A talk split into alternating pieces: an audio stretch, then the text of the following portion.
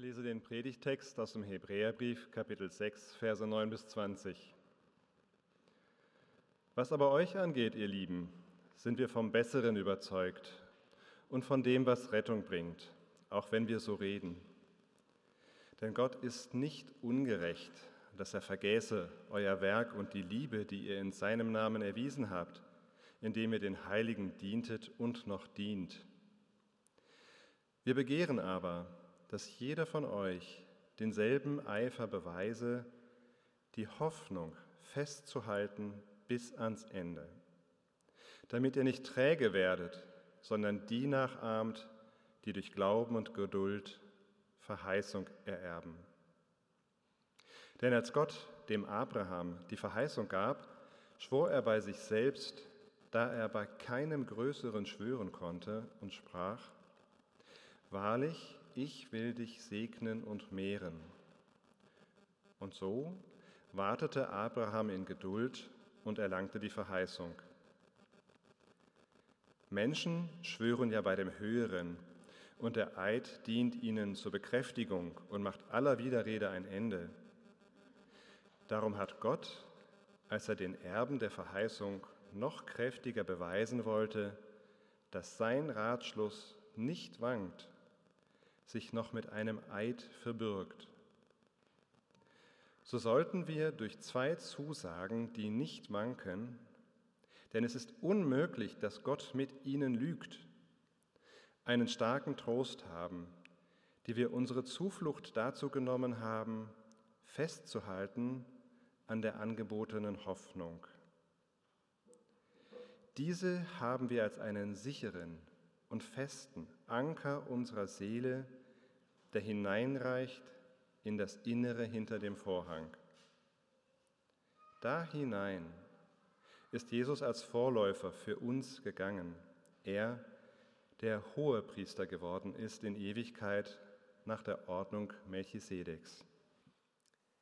Wenn der Glaube träge wird, ehrlich gesagt, als ich mit diesem geheimnisvollen, interessanten, um uns ringenden Text gearbeitet habe, da bin ich von dem Thema träge werden ein bisschen weggekommen. Mich hat ein anderes Motiv viel mehr angelacht, aber das erzähle ich euch gleich. Bevor ich inhaltlich in die Predigt einsteige, müssen wir uns kurz in den Text und den Zusammenhang hineindenken, auch wenn viele schon zwei Predigten zum Hebräer gehört haben. Was meint denn unser Abschnitt, wenn es am Anfang heißt, was aber euch angeht, ihr Lieben, sind wir vom Besseren überzeugt und von dem, was Rettung bringt? Das lässt sich eigentlich ganz einfach beantworten, wenn man die paar Verse davor liest. Da wird angekündigt, dass der Briefschreiber seine Leserinnen und Leser nun sozusagen auf den nächsten Level mitnehmen wird. Zunächst habe er von den Basics gesprochen, von Taufe und Glauben, und das sei sozusagen die Milch, die geistliche Kost für Anfänger, so nennt er es selber. Ungeduldig ermahnt der Brief seine Leserinnen und Leser, ihr seid zu langsam, ihr seid zu bequem, Ihr solltet schon viel weiter sein, schon viel mehr begriffen haben.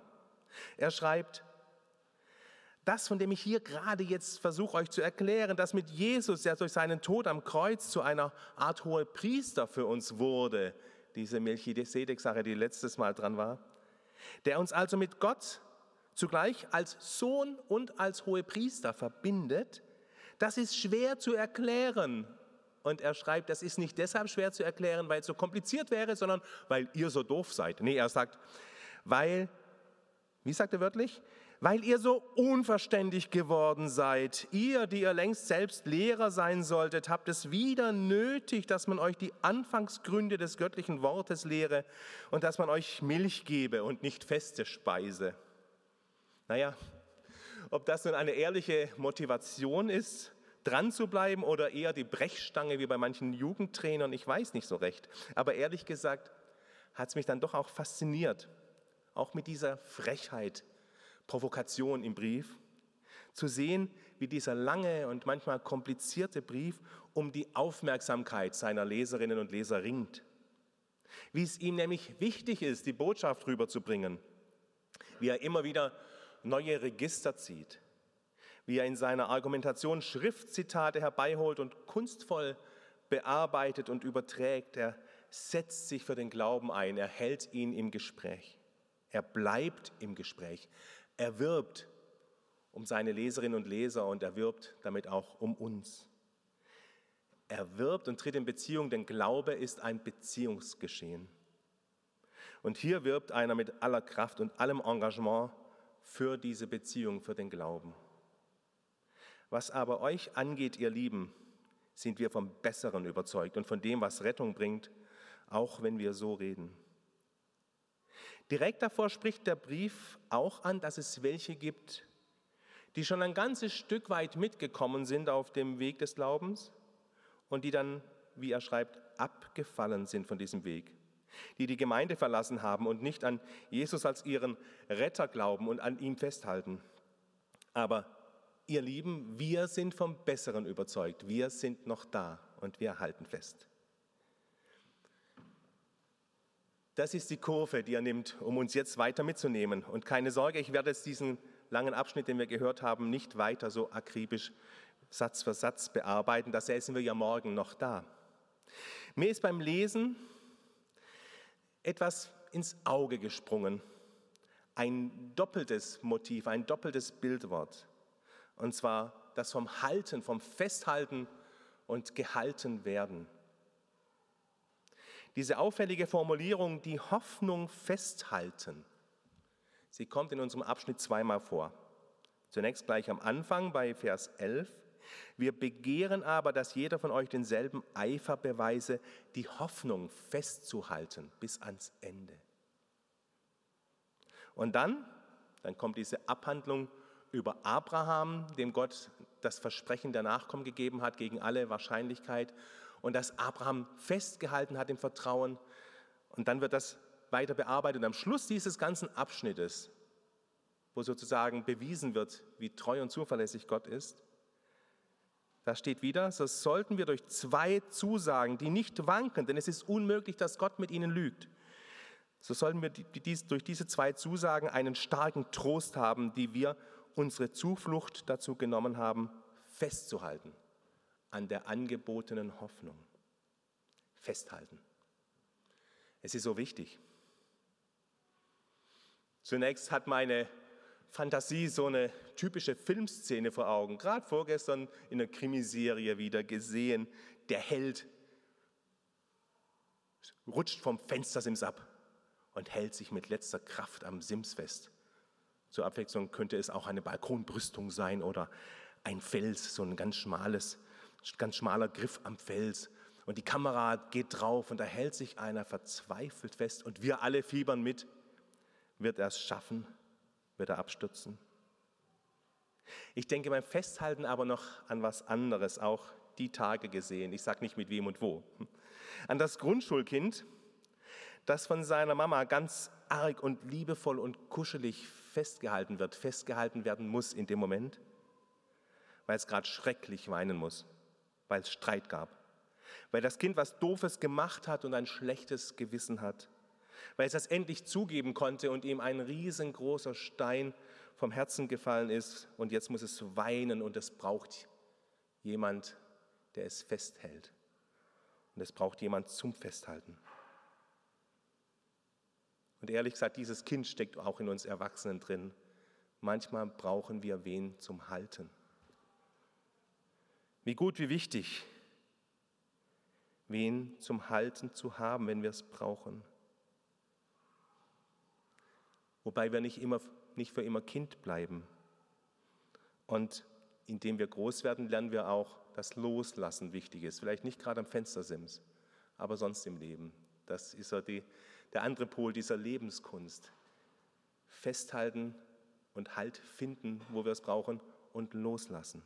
Denn wer nicht loslassen kann, lernt nie Radfahren, lernt nie tanzen, lernt nie auf eigenen Füßen zu gehen.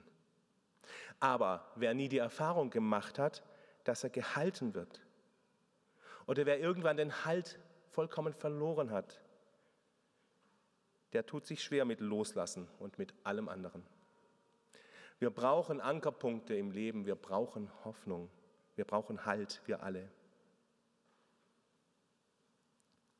Mir steht die Aufregung, dieser Aufruhr bei manchen wegen der Corona-Maßnahmen vor Augen.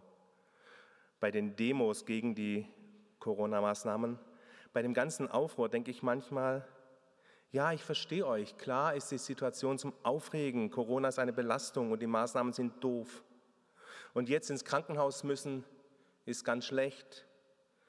Und im Pflegeheim, wo ich hier in der Nachbarschaft hinkomme, im Kindergarten, in der Schule, an der Uni, überall, wo viele Menschen zusammenkommen, ist die Situation so belastend. Wer wollte das leugnen?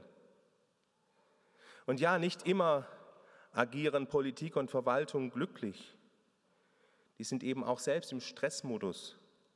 Leute sind krank oder im Homeoffice. Und die, die da sind, müssen in ungeahntem Tempo Entscheidungen treffen und sie wieder verwerfen, weil man in der Diskussion merkt, nee, so geht's nicht. Und am Ende wissen wir gar nicht mehr, was gilt jetzt eigentlich. Da gelingt es nicht immer, alle mitzunehmen. Also, ich verstehe, dass man sauer ist, aber wenn nun manche nahezu durchdrehen und aufdrehen und jedes Maß verlieren, sich mit Sophie Scholl vergleichen, weil sie eine Maske tragen sollen, oder mit Anne Frank wegen eines Popeltests, da ist jedes Maß verloren. Und da denke ich, da hat jemand auch den Halt verloren. Wer sich wegen sowas, was unangenehm ist, aber was wir halt zusammen tragen müssen, wer sich so verliert und so maßlos wird, der hat, glaube ich, auch den Halt verloren, die Hoffnung. Denn wenn ich an Jesus als meine Hoffnung festhalte und als meinen Retter und wenn ich darauf vertraue, dass ich Gottes geliebtes Kind bin und du auch, wenn ich darauf vertraue, in Jesus mit Gott versöhnt und von ihm gehalten und bewahrt zu sein, wieso sollte ich dann Lebensangst und Panik kriegen wegen einer Maske? Wieso sollte ich mich so gegen den Rest der Gesellschaft stellen und das Gespräch mit der Familie abbrechen, wie ich es mitbekomme, vor lauter Verbitterung und Entzweiung? Gehen denn befreite Gotteskinder, die an der Hoffnung festhalten, so miteinander um? Im Hebräerbrief mit seiner kunstvollen Argumentation fällt mir auf, wie immer wieder darum gerungen wird, dass der Faden nicht abreißt, dass die Leserin, der Leser dranbleibt, dabei bleibt, festhält am Text des Briefes zunächst, aber damit auch am Wort Gottes, an der Hoffnung, am Glauben, dranbleibt und festhält. Der Brief beschreibt aber auch die traurige Realität, dass jemand abfällt, und zumindest für unsere menschlichen Möglichkeiten nicht mehr ansprechbar ist. Und ich erlebe selber, dass es Menschen gibt, mit denen ich, wo ich keine Basis mehr finde, kein Gespräch, wo, der, wo es zerrissen ist. Für mich folgt daraus zweierlei, nämlich eine Aufforderung und eine Zusage. Die Aufforderung heißt, lasst uns im Gespräch bleiben, im fröhlichen Austausch über unsere Hoffnung. Und lasst uns nicht Untergangsstimmung verbreiten, sondern Hoffnung. Und indem wir an der Hoffnung festhalten und an Jesus, halten wir auch aneinander fest. Lasst uns auch im Gespräch bleiben, im Ringen um das rechte Verständnis. Keiner von uns und keine hat die Weisheit mit Löffeln gefressen, weder bei Corona noch beim richtigen Verständnis der Bibel.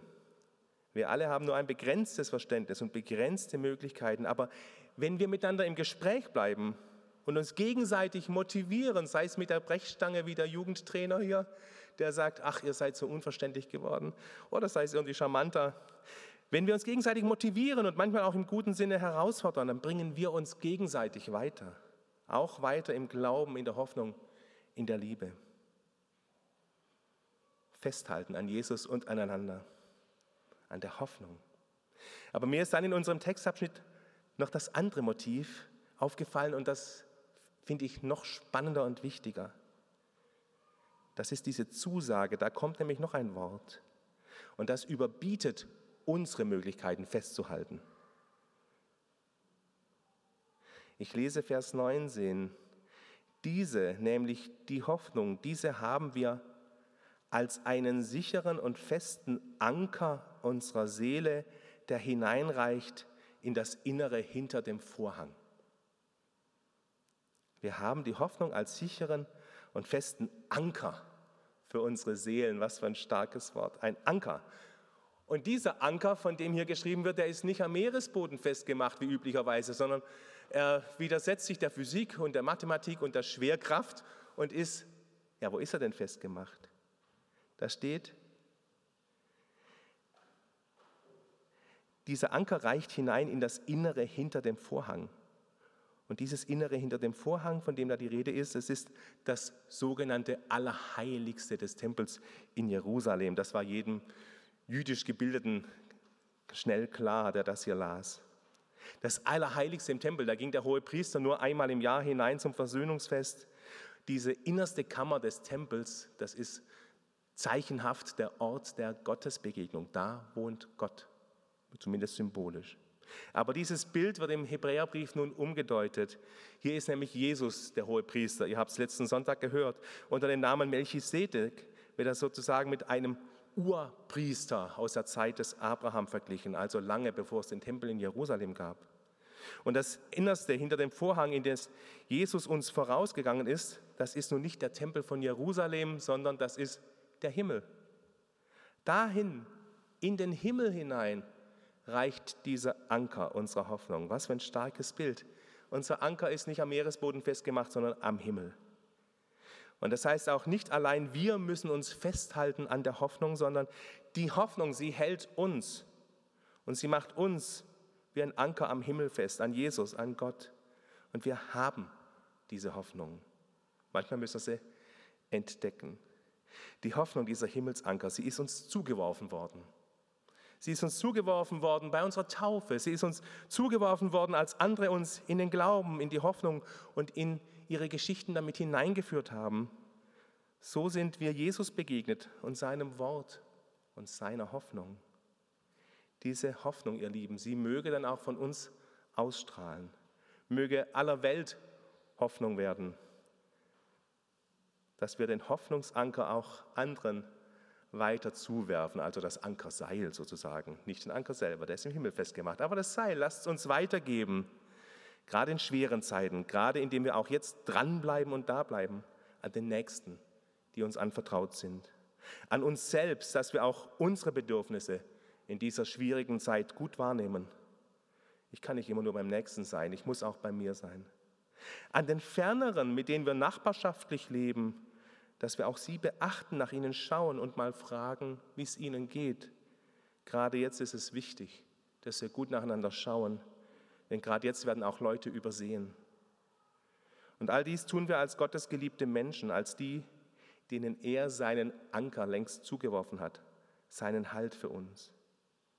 Wir brauchen keine Angst haben zu fallen, denn wir sind gehalten.